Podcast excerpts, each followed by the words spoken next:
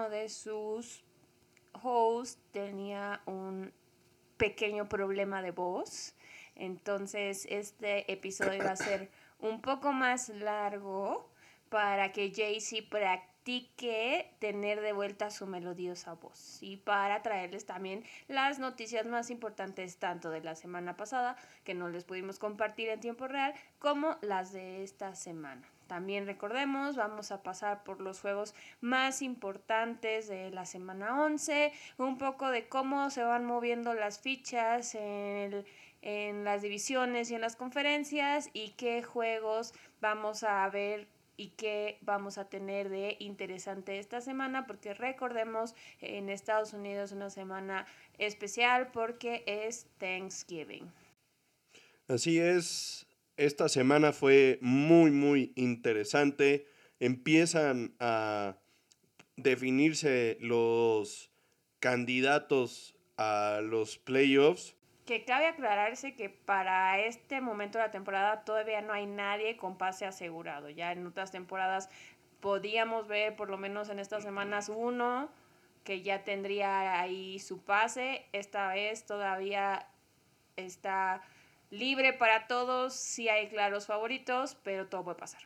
Sí, pero lo más importante es que realmente empezamos a ver a los equipos que realmente no tienen oportunidad o que estuvieron con esperanzas, pero ya en estos momentos pues no pudieron apretar lo que se necesitaba y están prácticamente o virtualmente fuera, ¿no? Entonces, más adelante vamos a platicar un poquito sobre esto, pero vamos a empezar con las noticias, como dice Dani, de estas últimas dos semanas. Y bueno, para los que sí vieron los juegos de la semana 11, pues esto no será sorprendente, porque ya lo habrán constatado, pero Deshaun Watson, el quarterback de los Browns, va a estar fuera toda la temporada o el resto de la temporada a causa de una lesión en el hombro, ya que va a tener que someterse a cirugía para arreglar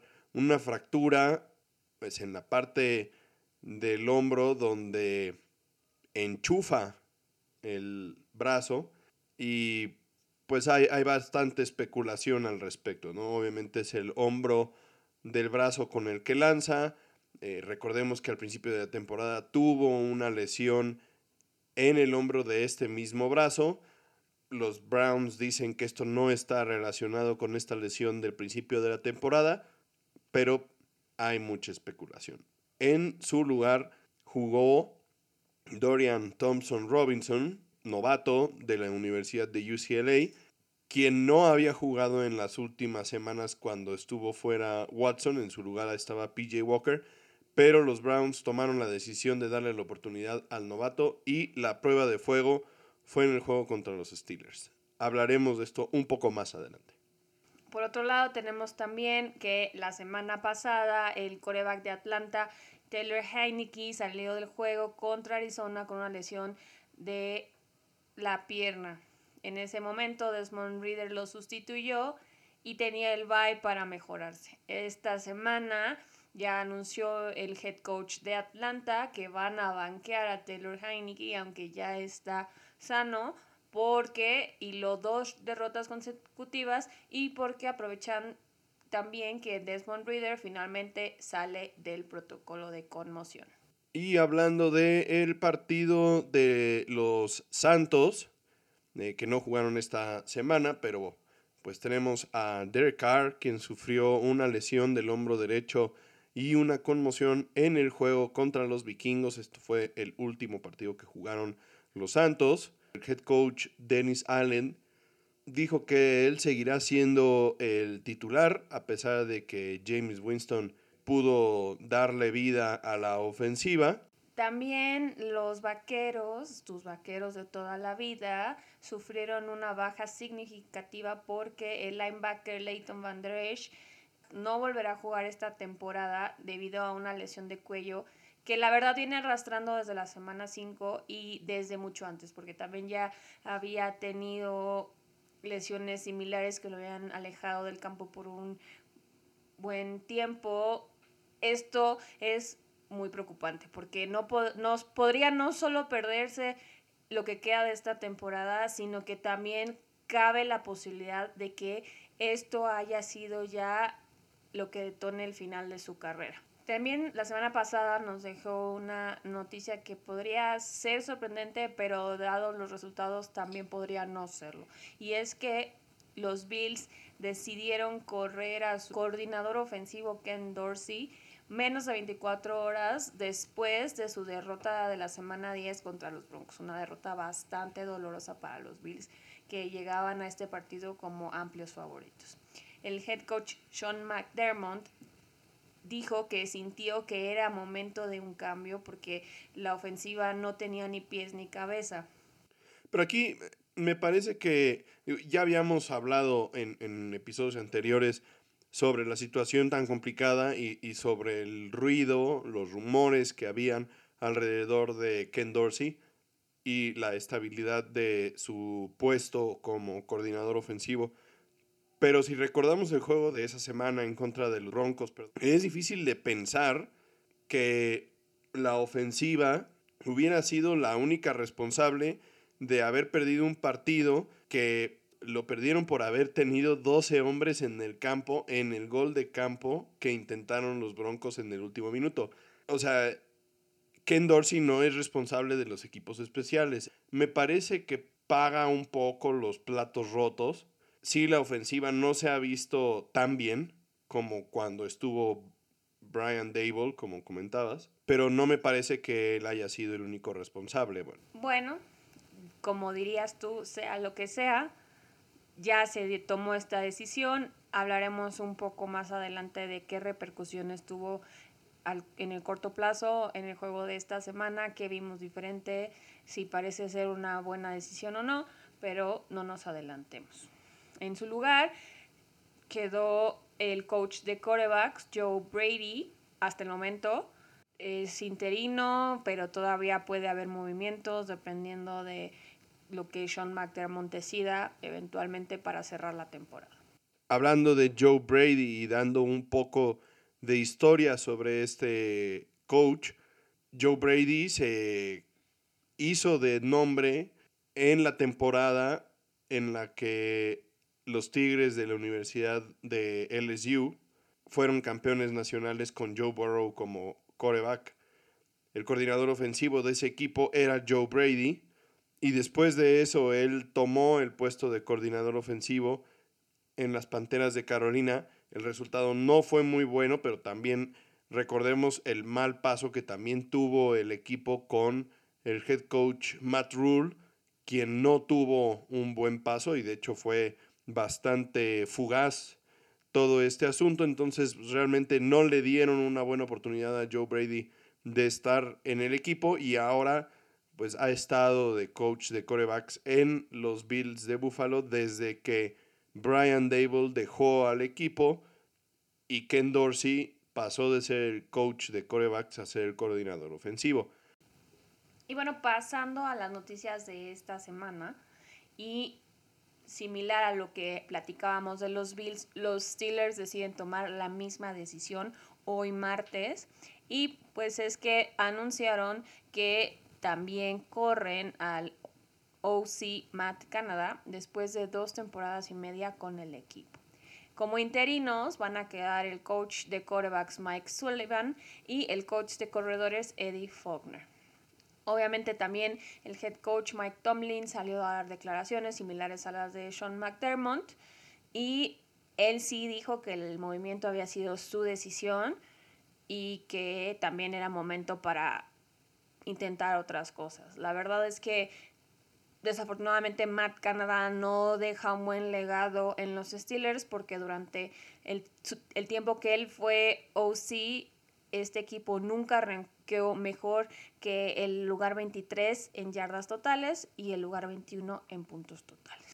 Hablando de algunos de los jugadores que salieron del campo esta semana, tenemos el caso de Joey Bosa, el linebacker de los Chargers, quien ha sufrido varias lesiones a lo largo de su carrera.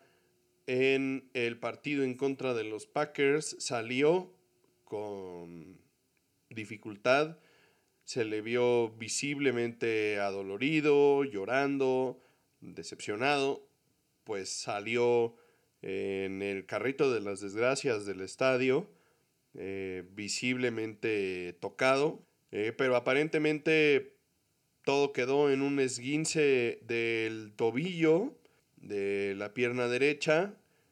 Es probable que, que lo tengan que poner en IR, pero de acuerdo a los exámenes que se le han hecho en este inicio de la semana, parece que las cosas no están tan graves y que logró esquivar una lesión importante y seguramente podría regresar al campo esta temporada, pero bueno, pues al final de cuentas también dependerá mucho del desempeño de sus compañeros si tiene oportunidad de también regresar para los playoffs.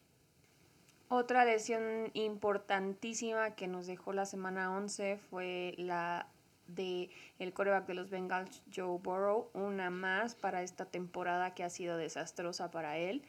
Porque después de todo lo que sufrió para regresar al campo esta temporada de la lesión que sufrió en el training camp, se perderá el resto por una ruptura de ligamento en la muñeca derecha que probablemente va a requerir cirugía. Salió durante la primera mitad del juego contra los Ravens de jueves por la noche. Él cuenta que una jugada antes de que se lesionara cayó mal sobre la muñeca, se resintió la muñeca y en la siguiente jugada que casualmente fue de touchdown, a la hora que suelta el balón él escucha un pop que, que es probablemente donde se truena el ligamento y que además también dijo que esta lesión no tenía nada que ver con los rumores y las fotos que salieron de cuando se baja el avión y cuando llega al estadio que parece que tiene una manga o un inmovilizador en el brazo derecho, que generalmente pues ellos usan ese tipo de cosas en los aviones porque los cambios de presión y todo eso les llegan a afectar. Eso es puro choro. Y esto es un tema importante porque los Bengals nunca reportaron, a Joe Burrow dentro de el reporte que tienen que hacer todas las semanas de todos los jugadores a los que tienen lesionados. Esto es práctica común entre los equipos. Eh, recordemos a, a los Patriotas y Bill Belichick que intentaban ocultar las lesiones de todos sus jugadores de como diera lugar. Y pues parece que este es uno de estos casos en los que eh, los Bengals no reportaron a Joe Burrow pensando que todo iba a salir bien y pues, oh sorpresa, a medio juego te encuentras con que acaba de agravarse una lesión que ustedes creyeron que era mínima y pues ahora está fuera el resto de la temporada, ¿no? Sí, como dices, la NFL está ya investigando esta situación. La NFL todavía no está prendiendo las sirenas ni nada. Dicen que es una investigación de rutina que se le hace como en cualquier otro momento, pero sí fue algo que levantó sospechas, como dices, ¿no? O sea, no, no es cualquier cosa. Tal vez si se hubiera bajado el avión sin ese inmovilizador todo hubiera sido diferente, hubieran podido decir que sí se lesionó en el momento, pero los chismes son los chismes y así se empieza a hacer el teléfono descompuesto, entonces tendremos que esperar a ver si la NFL encuentra algo que hicieron mal los Bengals, lo cual sería desastroso para ellos encima de todo lo que ya están viviendo y que si ya finalmente se comprueba que Joe Burrow va a estar fuera el resto de la temporada como teníamos sospechas anteriormente con la otra lesión, pero logró regresar y ya se estaba viendo como él, pues ahora sí que sus esperanzas son cada vez más lejanas. Y bueno, manteniéndonos en ese partido del jueves por la noche, lamentablemente el ala cerrada Mark Andrews, quien es el receptor favorito de Lamar Jackson, sufrió una lesión bastante grave del tobillo que lo dejará fuera el resto de la temporada la resonancia magnética que se le practicó después del partido reveló que tiene la fractura de una tibia y un problema en el ligamento. Ayer el coach eh, John Harbaugh dijo que Andrews tiene una chance pequeña de regresar más adelante en la temporada, pero pues la verdad la cosa está complicada en este momento. Normalmente las fracturas pues son lesiones de las que algunos jugadores sí se han recuperado en un par de meses, pero pues esto implicaría que los Ravens lleguen muy lejos en los playoffs, que no lo podríamos descartar en este momento, pero al final de cuentas una lesión grave. Para Marc Andrews, uno de los jugadores realmente que son destacados en la liga y que dan poco de qué hablar fuera del campo, honestamente. La verdad es que esta semana hubo muchísimas lesiones significativas y la siguiente también es una baja importante para unos 49ers que parecían despegar y sacudirse el polvo de la racha perdedora que había, se habían encontrado hace unas semanas. Tal vez no les vaya a pegar tanto, tanto como otras, pero sí es algo que hay que tener en cuenta. La lesión de Talanoa Jufanga, uno de sus mejores safeties, quien va a estar fuera también el resto de la temporada porque se rompió el ligamento cruzado de la rodilla durante el tercer cuarto de la victoria contra los Bucks. Entonces, una victoria que les cae muy bien, pero una victoria costosa. Para mí creo que esta puede ser una lesión muy importante porque Jufanga es de los jugadores comodín de la defensiva de los 49ers. Juega un poco como lo hacía para aquellos que tienen ya tiempo viendo la NFL o, bueno, que son contemporáneos, como Troy Polamalu en los Steelers, ¿no? Es un, un safety que estaba por todo el campo, que tenía roles diferentes a los de un safety común y corriente, que apoyaba mucho en la, en la carrera, que disfrazaba los disparos, que en ocasiones eh, tomaba la iniciativa de hacer cosas diferentes. Entonces me parece que, este perfil de, de jugador es difícil de encontrar y de reemplazar y si bien creo que en la defensiva de los 49 hay muchos jugadores muy buenos como Nick Bosa, Chase Young, ahora, eh, Fred Warner, que es un destacado, me parece que el perfil de Jufanga es difícil de suplantar y veremos qué tanto le afecta a unos 49 que también van a entrar a la parte complicada de su calendario que además de todo inicia, como detallaremos un poco más adelante, este jueves en, los juegos de Thanksgiving, ¿no? También tenemos una lesión que se relaciona justo con los juegos de Thanksgiving que mencionas, la lesión del coreback de los Seahawks, Gino Smith, quien salió del juego contra los Rams por un problema en el codo. Como el resultado del partido, que platicaremos un poco más adelante, se definiría en los últimos minutos. Hizo todo lo que pudo, lo movió, lo calentó, le pusieron hielo, le pusieron calor y logró regresar para el último drive para darles la oportunidad que necesitaban de quedarse con la victoria. La verdad es que esto, esta situación de que pudiera regresar después de que salió, y que lo hiciera bien y que completara un pase importante a DK Metcalf, podría indicar que no es algo tan grave como se vio en ese momento, porque además fue un golpe bastante aparatoso y bastante duro. Pero al parecer pues corre con suerte y se dice que solo sufrió una contusión en la parte inferior del codo. Entonces sí podría jugar el jueves contra San Francisco. También una cosa es que pueda jugar y otra cosa en qué condición va a jugar, ¿no? Si está sentido y si hablamos de todos estos defensivos tan impresionantes a los que se va a enfrentar, como los que ya mencionaste, pues puede que aunque esté en el campo, no vaya a dar los resultados que había dado hasta este momento, ¿no? Obviamente esto es un guessing game para ver qué tanto puede hacer, si va a poder jugar. Hoy se, se avisó que sí participó en los entrenamientos, pero su participación fue limitada. Entonces, aunque nos da esperanzas, todavía su situación y lo que pueda pasar con los Seahawks, tenemos que esperar y confiar y ver qué puede pasar.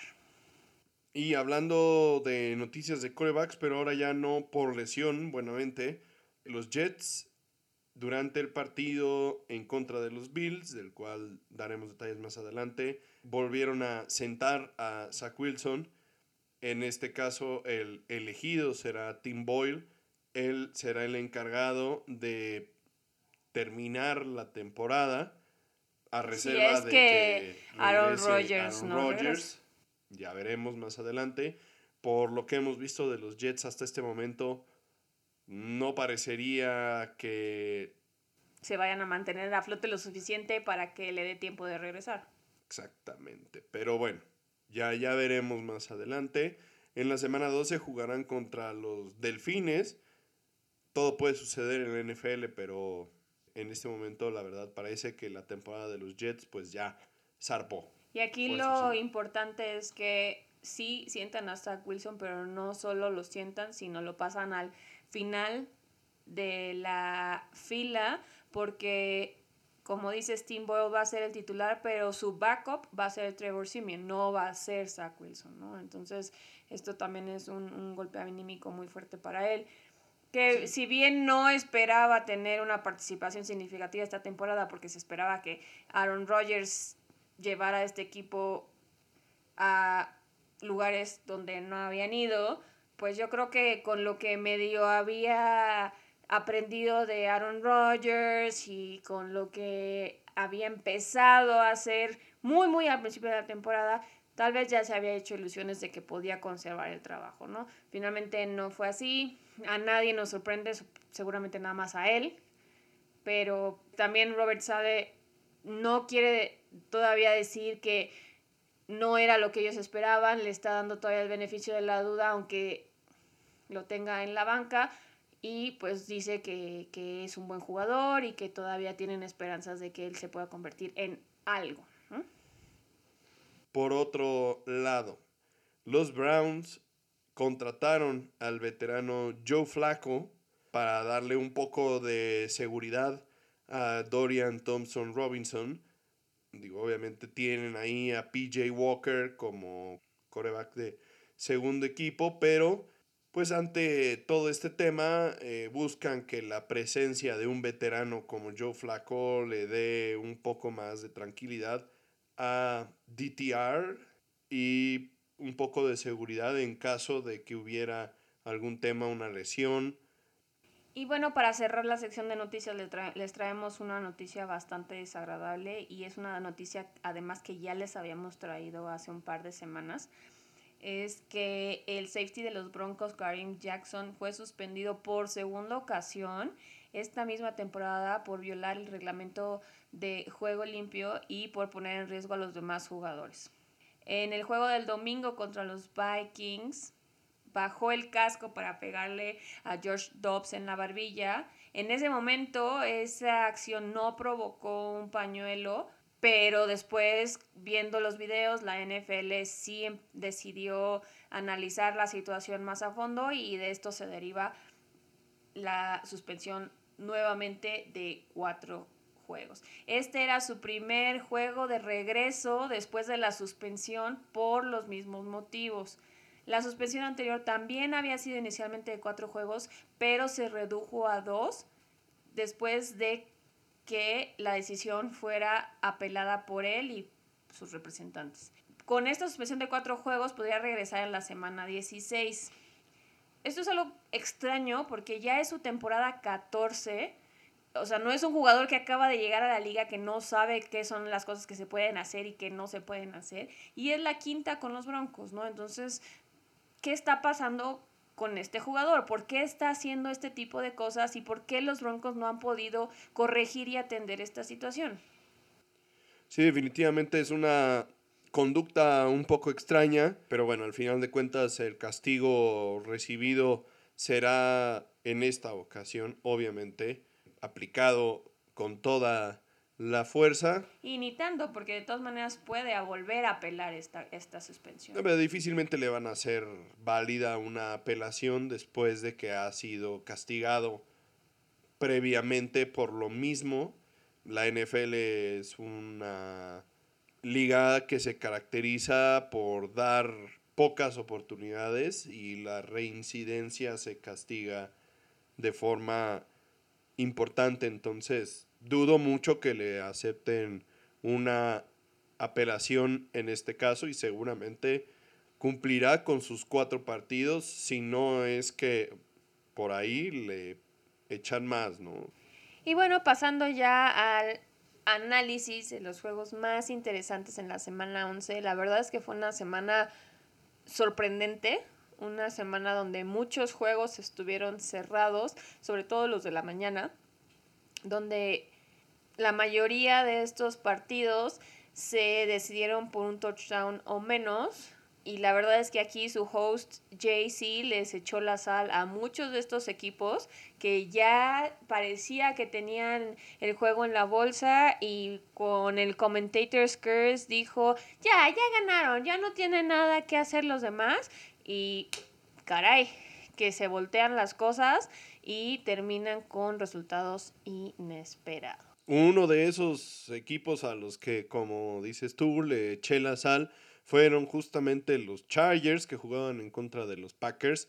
Y sí, efectivamente ya iban ganando en los últimos minutos del cuarto cuarto cuando eh, le entregaron el balón a los Packers y pues como no habían hecho gran cosa, pensé que no perderían este partido, pero pues es que los Chargers han estado en partidos muy complicados, cerrados y en la mayoría de los casos han encontrado la forma de perder, ¿no? Eh, parecía que los Chargers en la semana 8, cuando estaban 4 y 4, iban a darle la vuelta a, a la temporada, que tenían oportunidad de cerrar de buena forma y llegar a los playoffs, ser un equipo relevante, contendiente, porque pues eso es lo que pensamos cuando nos dicen los Chargers, ¿no? Un equipo con talento que tiene a uno de los mejores corebacks de la liga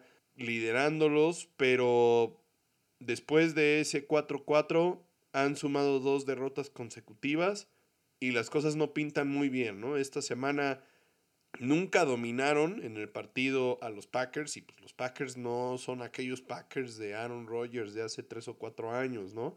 Y como les decía hace un momento, iban arriba en el marcador por tres puntos en el último cuarto, consiguen un touchdown, obligan a que los Packers les anoten un touchdown para irse arriba y los Packers lo logran, ¿no? O sea, ¿cómo es que dejan ir nuevamente un liderato en el cuarto cuarto para terminar perdiendo. Es inexplicable. Sí, y todo esto que está pasando alrededor de los Chargers por muchos motivos y sobre todo porque el talento lo tienen, hay equipos que no lo tienen, pero pues sabemos que Justin Herbert puede hacer cosas grandes, sabemos que tiene jugadores ahí como armas como Keenan Allen, como K-Makers, que deberían de estar dando resultados que no están dando, ¿no? Entonces todo esto se está empezando a, a, acumular y está empezando a generar ruidos y murmuros de que algo tendrían que estar haciendo similar a lo que ya decidieron hacer los Steelers, los Bills, para darle una nueva vida a esa ofensiva de la que se esperaba tanto, ¿no?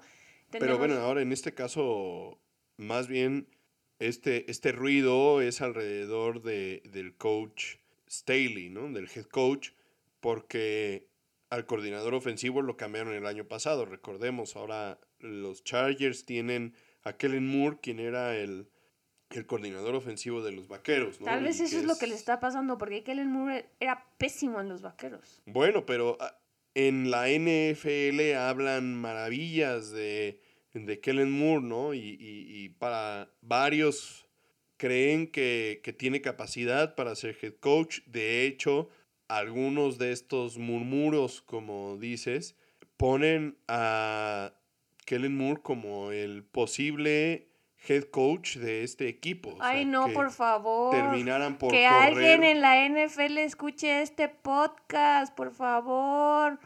¿Cuántos errores hemos tratado de advertirles y de evitarles y no lo han hecho porque no nos escuchan? No pongan a Kellen Moore de head coach. Bueno, pues ese es el...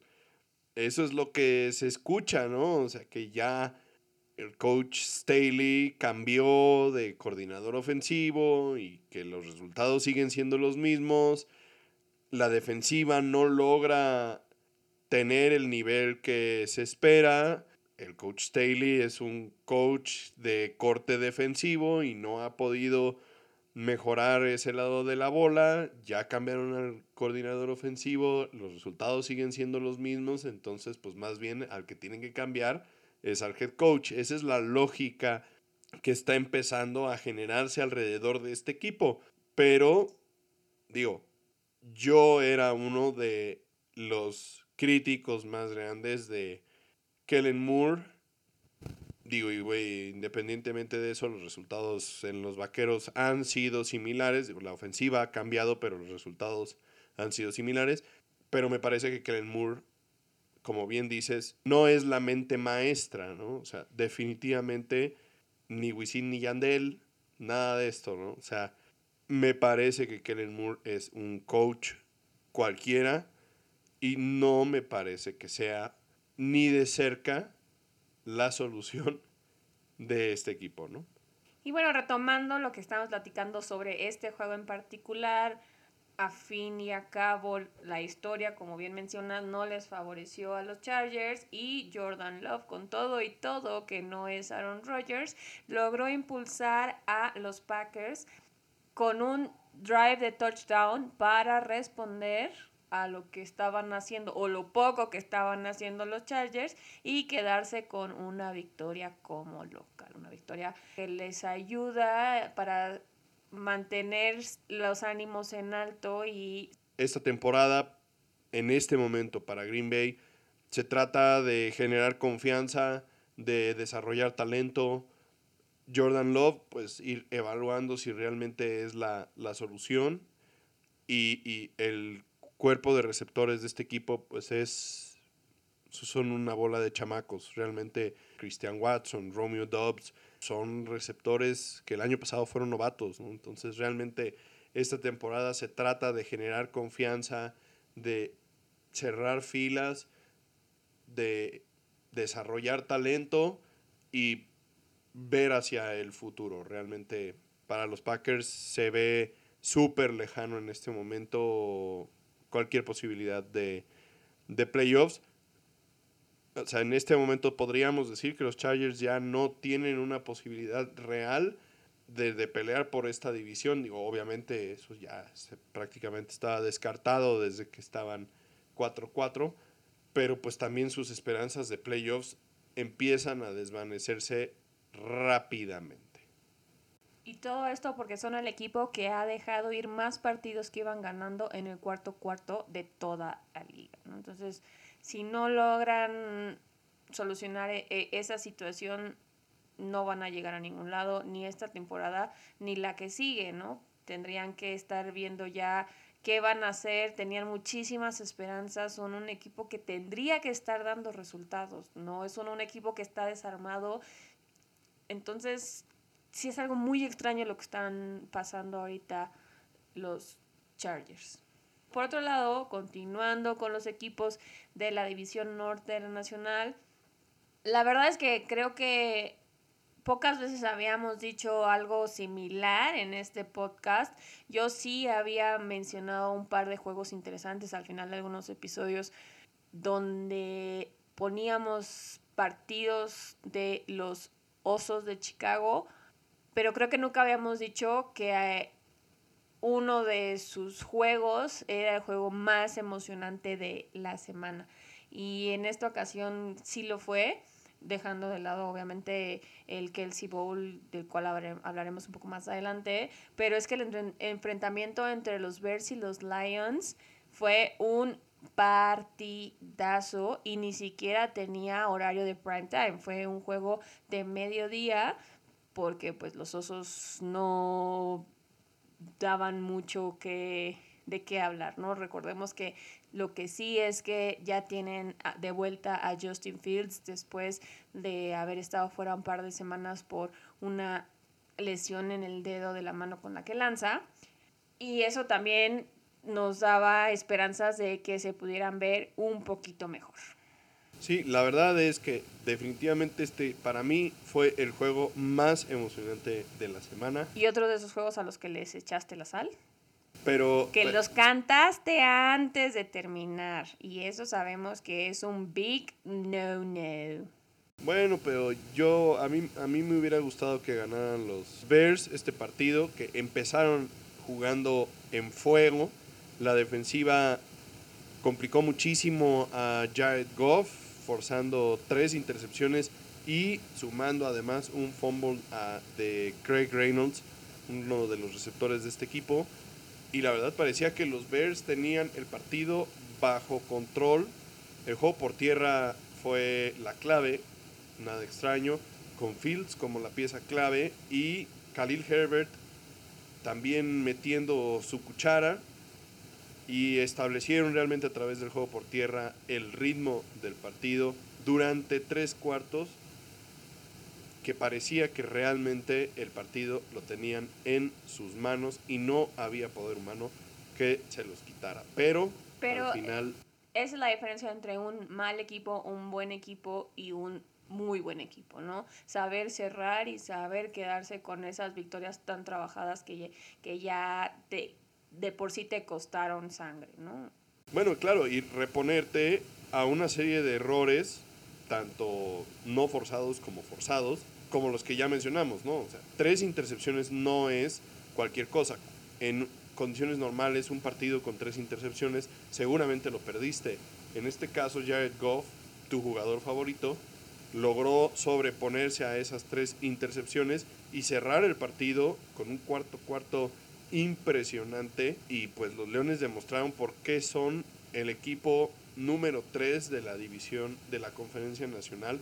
O sea, son este equipo que en un buen día puede ganarle a cualquiera, la verdad. Bueno, yo lo decía más por los Bears, porque como decías, ya parecía que tenían amarrado el resultado y la victoria y la dejan ir en el último momento. Después de todo este esfuerzo que bien dices que hizo la defensiva generando tantas entregas de balón, ¿no?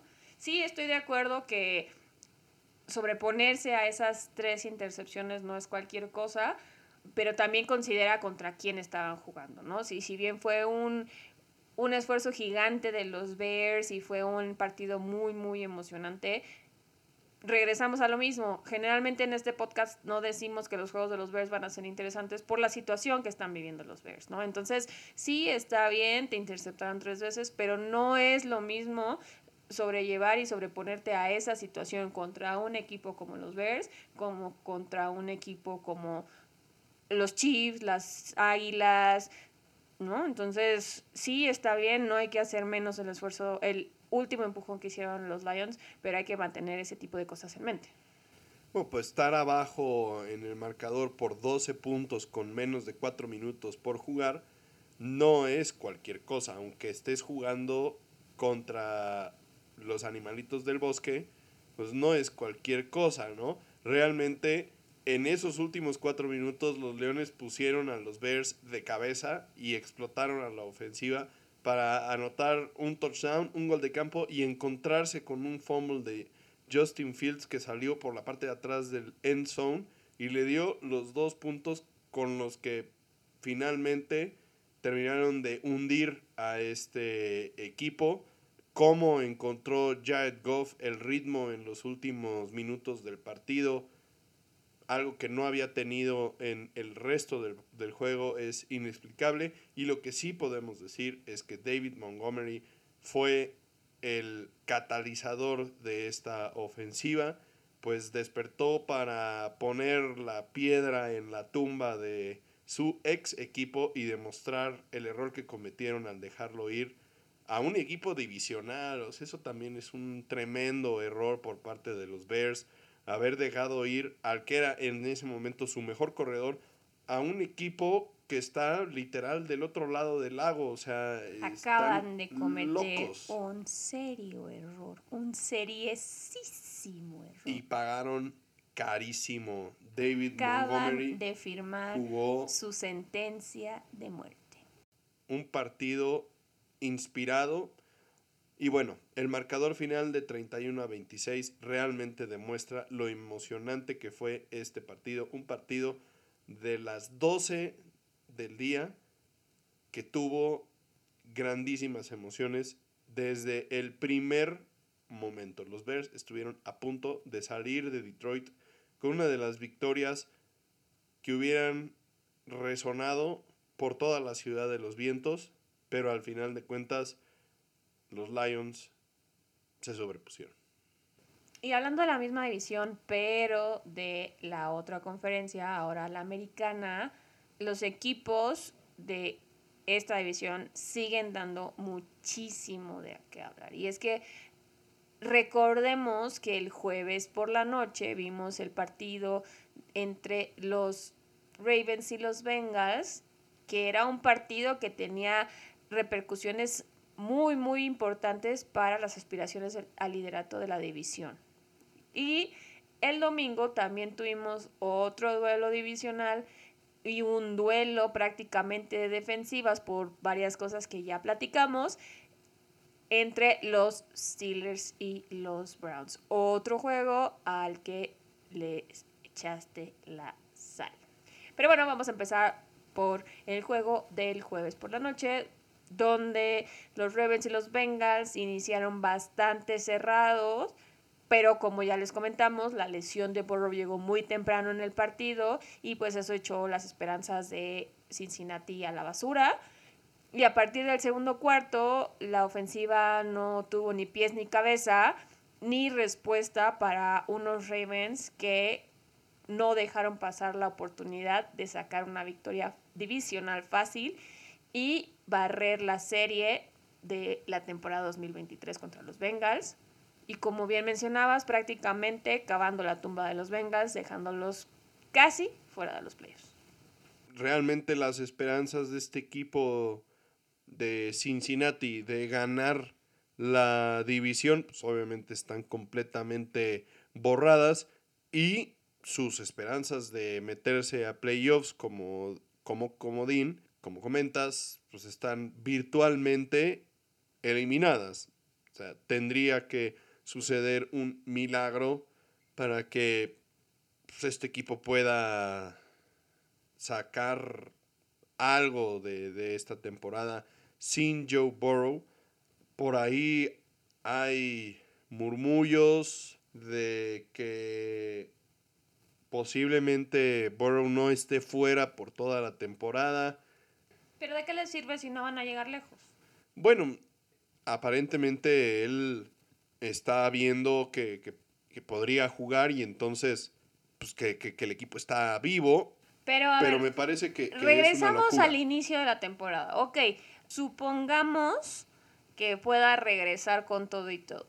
Eso mismo dijeron al principio de la temporada con la lesión que sufrió en el training camp. ¿Y qué estaba pasando? Nada. Estaban perdidos, estaban sin ritmo, no podían hacer nada, no podían ni meter las manos los Bengals. Entonces, bueno, al final de cuentas es lo que él lo que él ha comentado.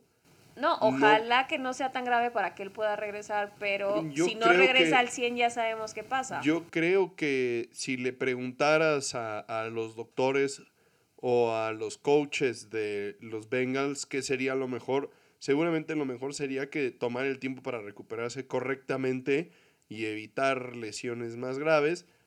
Pero pues al final de cuentas esto, estas son declaraciones de Joe Burrow, no son declaraciones de, los coaches, ni del gerente general, ni del doctor del equipo. Entonces, si él cree que, que existe alguna posibilidad de jugar, que yo sigo sin entender de dónde viene, porque según lo que se reportó, tiene roto el ligamento de la muñeca. O sea, ¿cómo pretende hacer que funcione?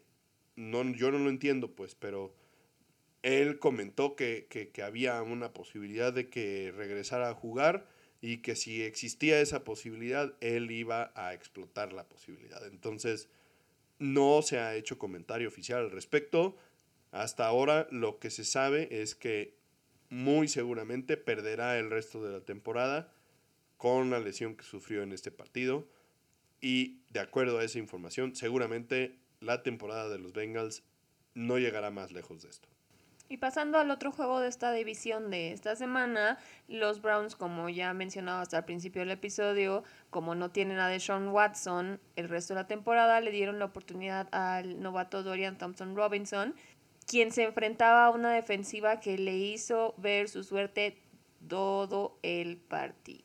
En el caso de los Steelers, la verdad es que la historia fue bastante similar porque los Browns tampoco dejaron que Kenny Pickett entrara en ritmo y prácticamente en la primera mitad no pudieron encontrar la end zone de ninguna forma y esta misma defensiva solo permitió a los Steelers 10 puntos en los últimos dos cuartos del partido y eso fue suficiente, un esfuerzo suficiente para que los Browns se quedaran con la victoria 13 a 10. También en un drive en los últimos segundos donde el novato coreback les dio la oportunidad de patear el gol de campo de la victoria para evitar irse a tiempo extra.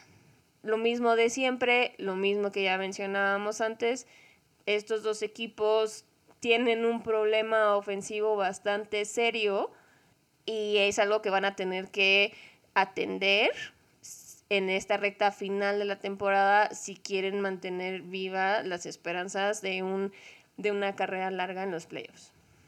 aquí la diferencia de un par de semanas con lo que habíamos venido diciendo durante toda la temporada, ¿no? O sea, durante las primeras ocho o nueve semanas, esta división era la división que posiblemente podía tener a cuatro equipos en playoffs, cuatro equipos competitivos en playoffs. Y en este momento estamos hablando de que de esta división seguramente saldrá uno de los equipos más competitivos en los playoffs, en los Ravens, que realmente están mostrando un gran nivel, pero ahora ya no sabemos exactamente qué pensar de ninguno de los otros tres equipos. O sea, no, no podríamos asegurar que los Browns o los Steelers tienen el nivel ofensivo para realmente competir en los playoffs. Y por supuesto las cosas con los Bengals pues en este momento están muy complicadas. Entonces, ahora ya la expectativa y las buenas vibras que nos daba esta división, pues ahora han cambiado diametralmente. Y entonces esto abre la puerta para varios equipos que podrían terminar por meterse a los playoffs, que tal vez al inicio de la temporada o en la primera mitad de la temporada no habíamos visto. Es una oportunidad grande para el resto de la conferencia americana, equipos como los Tejanos que podrían aprovechar la oportunidad. Veremos qué sucede más adelante, pero sí, esta división de la que hablamos tanto parece que empieza a aflojarse. Por su parte, los Seahawks tenían la oportunidad de evitar ser barridos en la serie contra los Rams de esta temporada, pero la dejaron ir.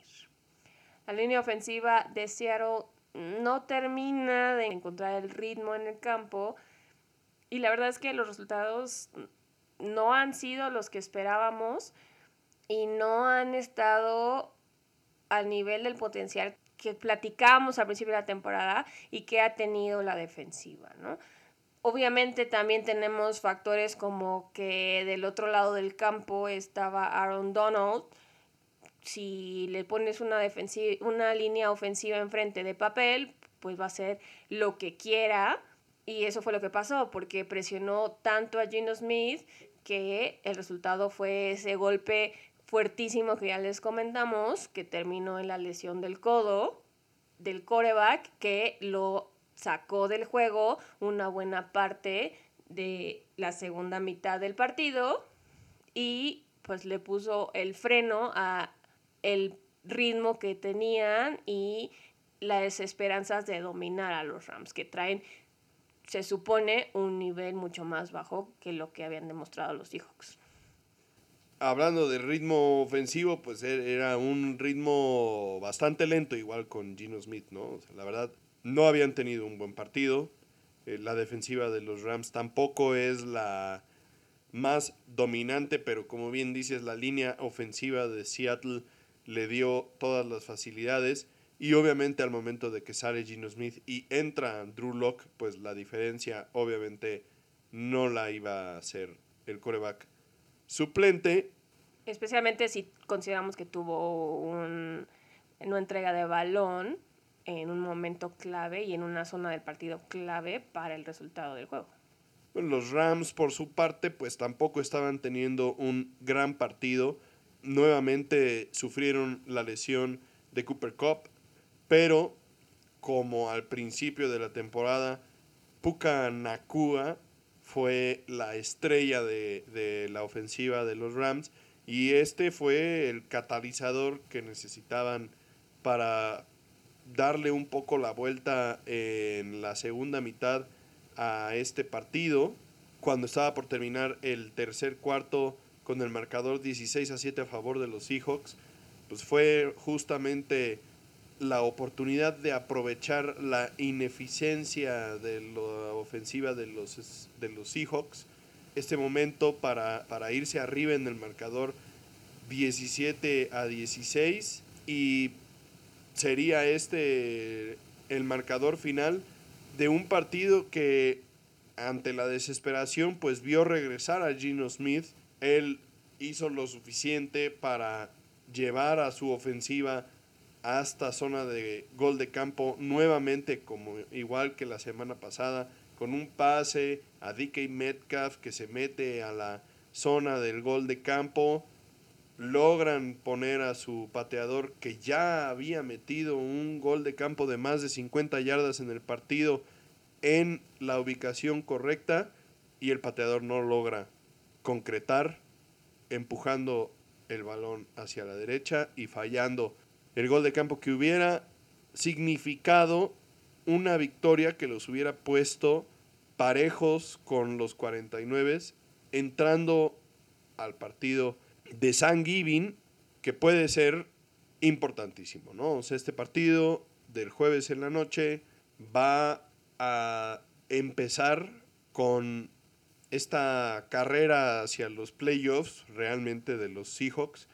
Si logran ganar este partido a pesar de la derrota en contra de los Rams, pues se pondrán únicamente a un juego por detrás de San Francisco, pero con el juego entre ellos en este momento a su favor y entonces en una muy buena posibilidad de ganar la división.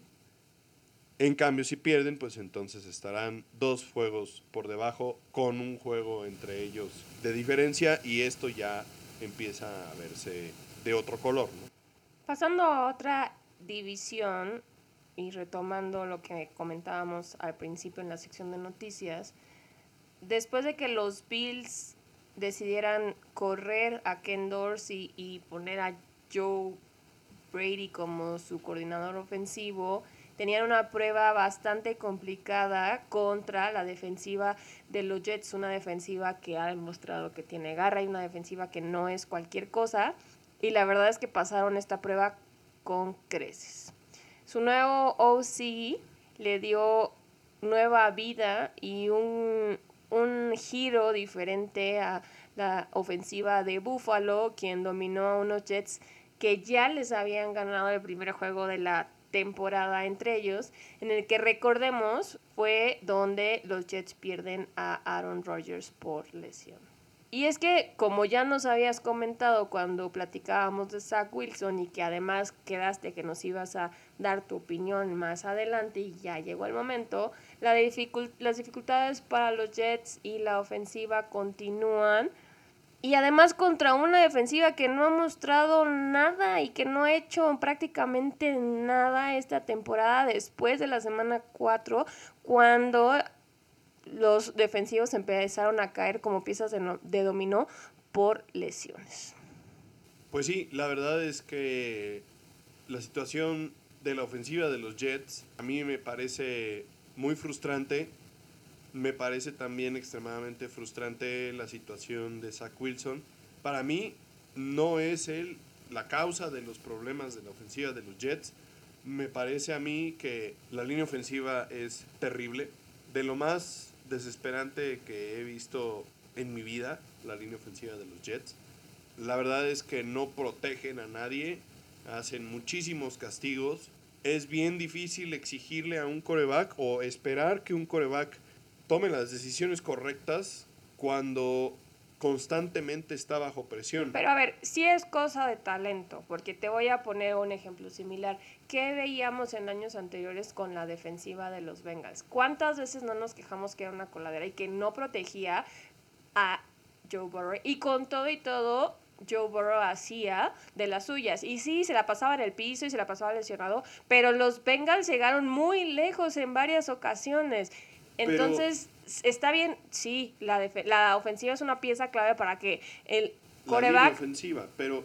pueda hacer de las suyas, pero también el coreback tiene que tener cierto nivel. comparando a Zach Wilson con Joe Burrow, o sea, yo aquí lo que estoy diciendo es que, o sea, Zach Wilson para mí no es la causa de los problemas de los Jets.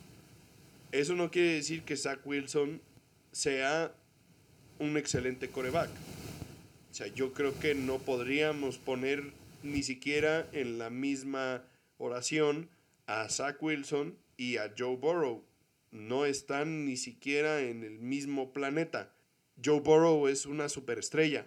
Zach Wilson es la segunda vez que lo sientan y que, y que dicen que no va a volver a entrar. Zach Wilson no es un excelente coreback, pero tampoco es la causa de los problemas de los Jets. Para mí, la línea ofensiva de los Jets es una auténtica coladera. No sirven para nada. Pongas ahí atrás a quien pongas, el resultado va a ser muy similar. Aaron Rodgers debería de estar agradecido en este momento de haberse lesionado en la semana 1, porque si no estaría siendo una persona muy, muy miserable en el campo de juego realmente la inconsistencia de la, línea ofensiva provoca en parte las malas decisiones del coreback. Y si a eso le sumamos que los receptores tampoco han sido lo suficientemente consistentes porque han tirado muchos pases, estamos hablando de Garrett Wilson, que es uno de los jugadores que está llamado a ser una superestrella en esta liga. Estamos hablando de Allen Lazard, que venía de ser uno de los jugadores más confiables en los Packers. Estamos hablando de Breeze Hall, estamos hablando de, los, de las alas cerradas, de Conklin. O sea, varios han tenido malos momentos en la ofensiva que han dejado de ayudar la causa de Zach Wilson. Sí, al final de cuentas, él es el coreback y él va a pagar los platos rotos, pero aquí tienen un problema importante de talento en la línea ofensiva y de consistencia en el resto de los jugadores de la ofensiva que deben de arreglar si pretenden realmente llegar a otro nivel la temporada siguiente con Aaron Rodgers como coreback. Si no, Aaron Rodgers va a ser uno de los corebacks más golpeados porque esta línea ofensiva no sirve para nada. Por su parte, con todo y que ya tienen un nuevo líder a la ofensiva, Josh Allen no tuvo un juego sorprendente, deslumbrante, ni a nivel que esperamos de él en cuanto a yardas por pase, pero sí tuvo tres touchdowns, considerando que tuvo también una intercepción, pero uno es prácticamente ninguna con lo que habían estado haciendo en entregas de balón en juegos anteriores. yo creo que uno de los cambios más importantes en este partido, digamos que viendo la mano de Joe Brady, es el juego por tierra que se vio bastante mejor en esta ocasión. Tuvieron 130 yardas en conjunto, pero James Cook y Latavius Murray fueron los que aportaron la gran mayoría de estas 130 yardas, a diferencia de otras ocasiones donde Josh Allen había sido el encargado del juego por tierra también, aparte del juego por aire. Entonces realmente aquí empezamos a ver que el juego por tierra participa, aporta a través de jugadores que le quitan un poco la presión a Josh Allen de tener que hacer absolutamente todo y entonces permite que él se enfoque en ejecutar el juego por aire y la diferencia se notó un poco en lo que ya comentaste tú respecto a las intercepciones. Parece que si pueden mantener este nivel en lo consecuente, entonces puede ser que los Bills se puedan meter a playoffs y ser un contendiente como lo esperábamos al principio del año. Puede ser que simplemente haya sido el cambio de aires, el impulso que te da algo nuevo y que pronto pues regresen a lo que ya habíamos visto durante el inicio de la temporada. Esperemos que no, la verdad los Bills son un equipo talentoso. Yo lo puse para que ganaran el Super Bowl, así es que pues ojalá y den la sorpresa. se ve un poco lejos, pero las esperanzas se mantienen vivas. Manteniéndonos también en la división de los Bills, los Delfines logran defender su lugar en esta división en un juego bastante más cerrado contra los Raiders de lo que hubiéramos imaginado. Sobre todo ahora que los Raiders traían un nuevo impulso con el cambio de coach. Entonces las cosas se complicaron un poco para estos delfines. Al final de cuentas logran sacar la victoria con un marcador de 20 a 13 pero esto también nos deja ver cuánto ha mejorado la defensiva de los Raiders si consideramos que estos son estos mismos delfines que le metieron 70 puntos a los Broncos, ¿no? O sea, pudo haber sido también una lluvia de puntos por parte de Miami y los Raiders los limitaron a solo 20 puntos.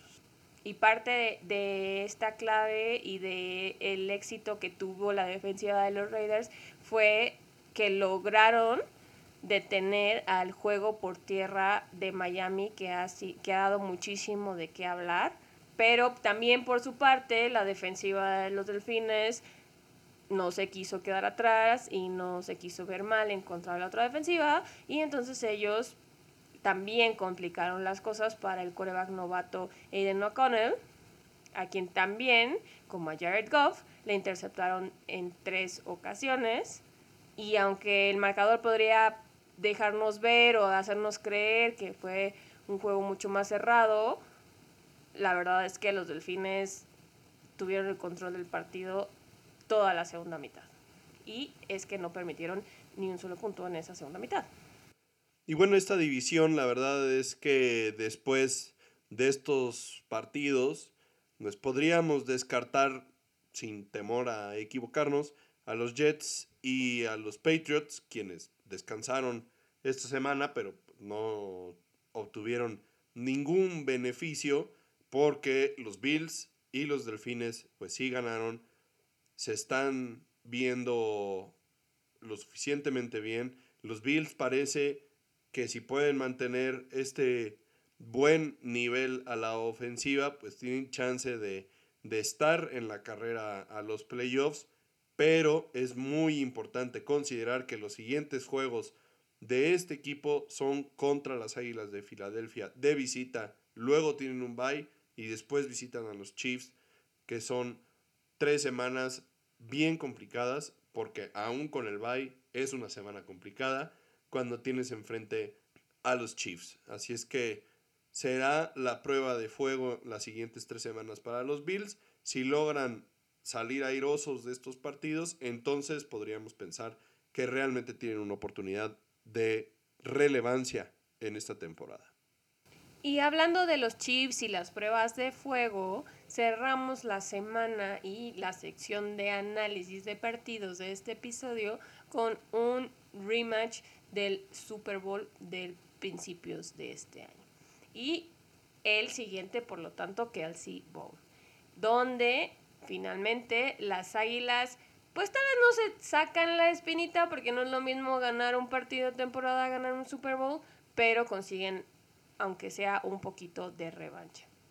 Fue la verdad una victoria que le costó muchísimo a Filadelfia, una victoria que en momentos del partido parecía que no iban a llevarse, porque consiguieron apenas 78 yardas en la primera mitad y 70 de esas 78 fueron en un solo drive de touchdown, ¿no?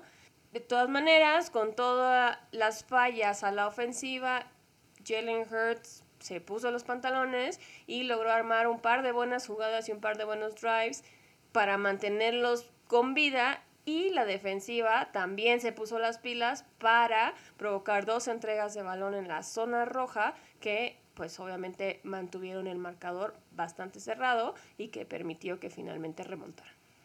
Por su parte, la ofensiva de los Chiefs, que ha sido pues, la parte flaca de este equipo durante esta temporada, ha dejado mucho que desear y en especial sus receptores nuevamente nos encontramos como en aquel primer partido de la temporada con que no hay nadie más que Travis Kelsey que pueda hacer las cosas para Patrick Mahomes. Y el ejemplo fue el pase que tiró Patrick Mahomes cuando más lo necesitaban abajo en el marcador, un touchdown para ganar el partido a Marqués Valdés Scantling, quien es un veterano en la liga, le puso la bola en las manitas. O sea, como receptor no puedes pedir nada más jugando el partido más complicado de la temporada en contra del rival al que te enfrentaste en el juego de campeonato del año pasado. No puedes pedir nada más que te pegue un balón en las manos y lo único que tienes que hacer es tu chamba, es cacharlo. Y Marqués Valdez Cantling no lo logró, decepcionó a su equipo, tiró el balón, tiró el juego a la basura y podríamos decir que gracias a la ineptitud perdieron porque en ese momento tenían el juego en las manos, pudieron haber salido de Kansas con la victoria. Y pues al final de cuentas, como no cachó la bola Marqués Valdés Cantling, pues se quedaron sin la oportunidad de ganar el partido. Y pues ni modo, ¿no? O sea, al final de cuentas ha sido la historia de este equipo desde que Tyreek Hill no está en el equipo. No hay receptores que se pongan el overall y se pongan a chambear como lo hace Travis Kelsey. Pero justo a eso iba. Ok, tal vez la jugada más dolorosa y la que más va a resonar va a ser esta de Marqués Valdés Cantling porque fue la última y fue la que les podía dar la oportunidad de irse arriba en el marcador pero todo el cuerpo de receptores no hizo bien su trabajo durante el resto del juego, soltó pases, no estaban donde tenían que estar para Patrick Mahomes, que con todo y todo y con todos sus antics y su magia y su córrele y para aquí para allá, pues no tenía con qué, ¿no? Entonces, estamos de acuerdo, o sea, tu único trabajo como receptor es cachar las bolas, o sea, perfecto. Pero estaban en esa posición, en esa posición tan precaria donde necesitaban ese punto para irse arriba porque no hicieron el trabajo el resto del juego.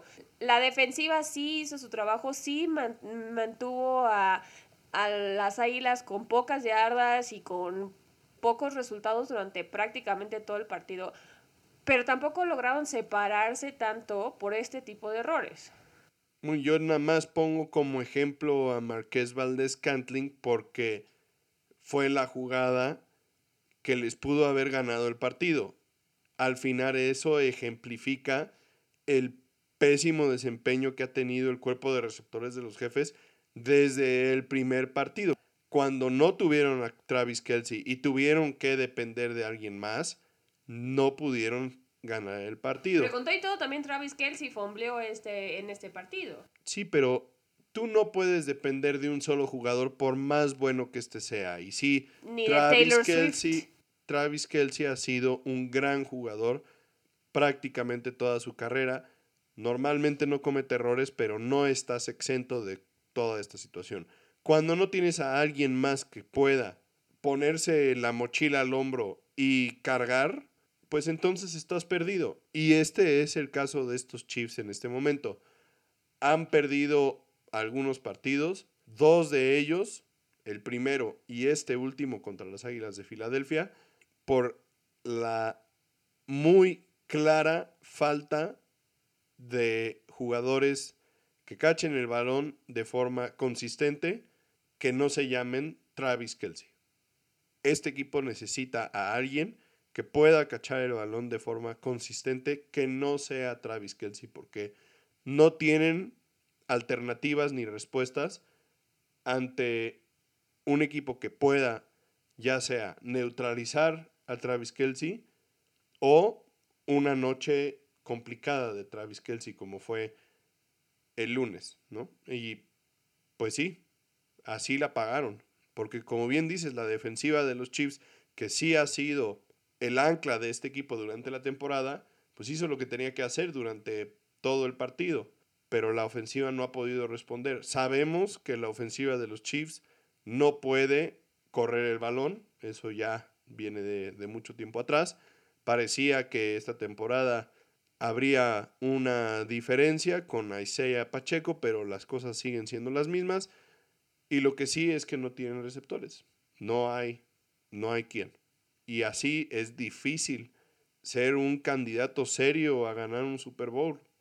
Entonces ahora, pasando a la playoff picture, ¿no? A la carrera a los playoffs y analizando el panorama completo de la conferencia americana, realmente en este momento hay un cambio completo del paradigma de hacia dónde y quiénes eran los equipos que realmente podían ser contendientes en esta conferencia. Y por primera vez en varios años, los equipos que están en esta conversación no son ni los Chiefs ni los Bengals. Son los Ravens el equipo que lidera esta conferencia y que en este momento parecen ser el equipo que va a estar más sólido hacia el final de la temporada. Y lidera justo por la derrota del lunes por la noche de los Chiefs que venían liderando la división. Entonces pierden los Chiefs, los Ravens suben a primer lugar, después también considerando del bye esta derrota. De ahí ellos son los líderes divisionales y los líderes de la conferencia, pero tenemos también a los Chiefs, los Jaguars y los Dolphins como el resto de los campeones divisionales. Y como está hasta el momento la situación, los wildcards de esta conferencia serían los Browns, los Texans y los Steelers con los Bengals, como mencionabas hace un momento, saliendo de la imagen por el momento. Y además es algo sorprendente porque cuando empezó esta temporada, ¿quién hubiera pensado que estaríamos hablando de los Texans en esta situación?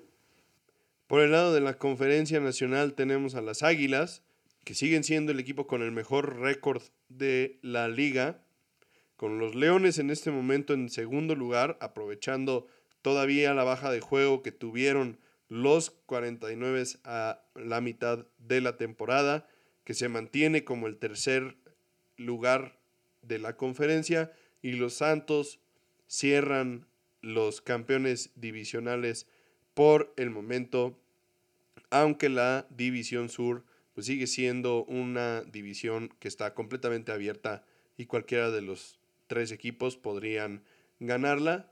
Por el lado de los Wildcards en la nacional, tenemos a los Vaqueros, a los Seahawks y a los Vikings que a pesar de haber perdido contra los Broncos de, forma dolorosa el domingo en la noche, otro de estos equipos a los que como bien dices le eché la sal, me parece que los vikingos se están en la pelea completamente para meterse a los wildcards de la mano de Josh Dobbs. Me parece que ha hecho un gran, gran trabajo.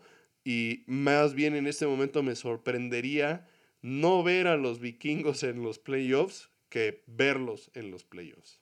Y bueno, con este nuevo playoff picture vemos qué tanto ha cambiado la liga y el nivel de varios equipos a lo que veíamos y lo que esperábamos a principio de la temporada, ¿no? Teníamos claros favoritos, teníamos equipos que han decepcionado, teníamos equipos que ni siquiera habíamos mencionado y que ahora están muy metidos en la contienda, teníamos equipos que empezaron lento, empezaban a mejorar y tuvieron bajas significativas y que tal vez podrían haber desaparecido de la pelea, pero al contrario están ahí otra vez metidos. Entonces no hay que quitar el dedo del renglón porque ha sido una temporada llena de sorpresas y todavía nos queda prácticamente la mitad para que todas estas fichas y piezas se sigan acomodando para que finalmente tengamos una idea más clara de qué vamos a obtener y qué vamos a poder ver en los playoffs. Y bueno, ya para cerrar este episodio, hablamos sobre los partidos que tienen relevancia en esta semana 12, empezando por los tres partidos del jueves que empiezan tempranito a las 11 de la mañana, el juego entre los Leones y los Packers, empezando con el kickoff del el Thanksgiving. Después, por la tarde, los Vaqueros reciben a los Commanders en otro de estos juegos tradicionales de Thanksgiving. Y por último, los Seahawks reciben a los 49 el jueves por la noche. Un partido súper interesante, ya lo habíamos comentado, que tiene implicaciones bien, bien importantes para las esperanzas de los Seahawks para llevarse la división. Y por primera vez en la historia de la NFL vamos a tener un juego en viernes de Black Friday, una fecha importante para Estados Unidos. Y vamos a ver enfrentarse a los Dolphins y a los Jets en Nueva York. Entonces va a haber mucha faramaya y mucha emoción y mucha fiesta alrededor de este partido, que también podría ser un buen partido si la defensiva de los Jets se pone las pilas. Entonces, es la única esperanza que pueden, que pueden tener los Jets para pues que no los atropellen. Y de los juegos del domingo tenemos a los Steelers que visitan a los Bengals. Veremos qué resulta de todo el drama de los corebacks en Cincinnati. A los Bills que visitan a las Águilas, como ya habíamos comentado, ver si realmente este cambio en la ofensiva de los Bills da resultados y pueden competir con las Águilas de Filadelfia. Y por último, los Ravens que visitan a los Chargers el domingo por la noche. Una semana cargada de actividad desde muy temprano en la semana. Grandes partidos del, del jueves hasta el final del el fin de semana. Disfrútenlos, acompáñenlos y veamos a todos estos equipos nuevamente poner de cabeza todo lo que ya dijimos y pues hacernos volver a pensar en todo lo que habíamos pensado desde el inicio de la temporada, porque la NFL es una máquina de generar historia. Como nota al margen, no hay equipos que estén de bye esta semana por todos estos partidos extra que se ponen alrededor de las celebraciones de Thanksgiving. Como dice Jaycee, creo que no hay mejor temporada que la que rompe todas las expectativas y todas las predicciones, porque eso significa que va a haber muchas sorpresas y va a haber muchas cosas de qué hablar. Y vamos a seguir al aire hablando de todas estas sorpresas y de todas estas cosas para ustedes como siempre lo hacemos. Nos vemos aquí la próxima semana. Hasta la próxima. Bye.